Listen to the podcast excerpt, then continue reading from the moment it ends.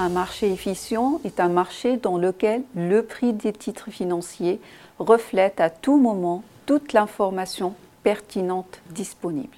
Eugène Fama est le père fondateur de la théorie d'efficience informationnelle des marchés financiers. Il a publié en 1970 un article séminal où il a défini trois degrés d'efficience selon 1. la capacité à prévoir les cours futurs, 2. la réponse des marchés à des événements ponctuels et 3. l'influence des informations privilégiées sur le marché. Sur un marché efficient selon la forme faible, les prix observés reflètent toute l'information que l'on peut tirer des cours passés, puisque toute l'information passée est intégrée dans le cours actuel, il n'est pas possible de prévoir les rentabilités futures. Sur un marché efficient selon la forme semi-forte, les prix observés reflètent toute l'information publiquement disponible, d'où seule une nouvelle information peut modifier la valeur du titre financier. Cette hypothèse peut être vérifiée empiriquement par des études d'événements.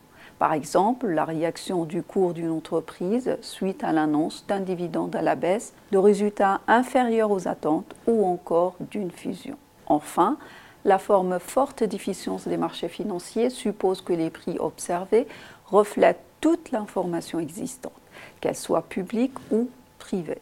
Par conséquent, les investisseurs ayant une information privilégiée sont incapables d'influencer le prix des titres. Le concept d'efficience informationnelle des marchés financiers est un cadre théorique qui a permis de comprendre la réalité des marchés.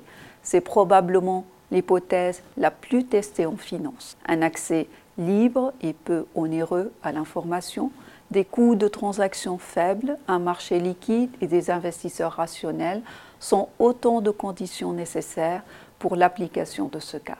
Plusieurs études ont mis en évidence ce qu'on appelle des anomalies qui contredisent l'efficience des marchés financiers.